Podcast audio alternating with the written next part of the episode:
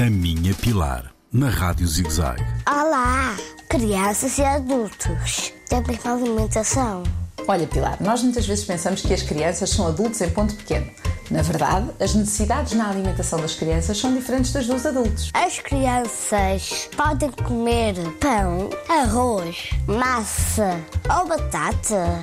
Sim, os adultos devem limitar o arroz, a batata, a massa, devem comer pouco. Nas crianças é o contrário, deve ser uma parte importante da alimentação porque estão a crescer, precisam de energia, portanto, o arroz, a massa, a batata, sim, devem fazer parte da tua alimentação. Carne e peixe. Podemos. Olha, lembras-te daquilo que falámos? A carne e o peixe deve ser só a medida da palma da nossa mão. À medida que vais crescendo, vais adequando. Portanto, carne e peixe fazem parte, sim, mas em dose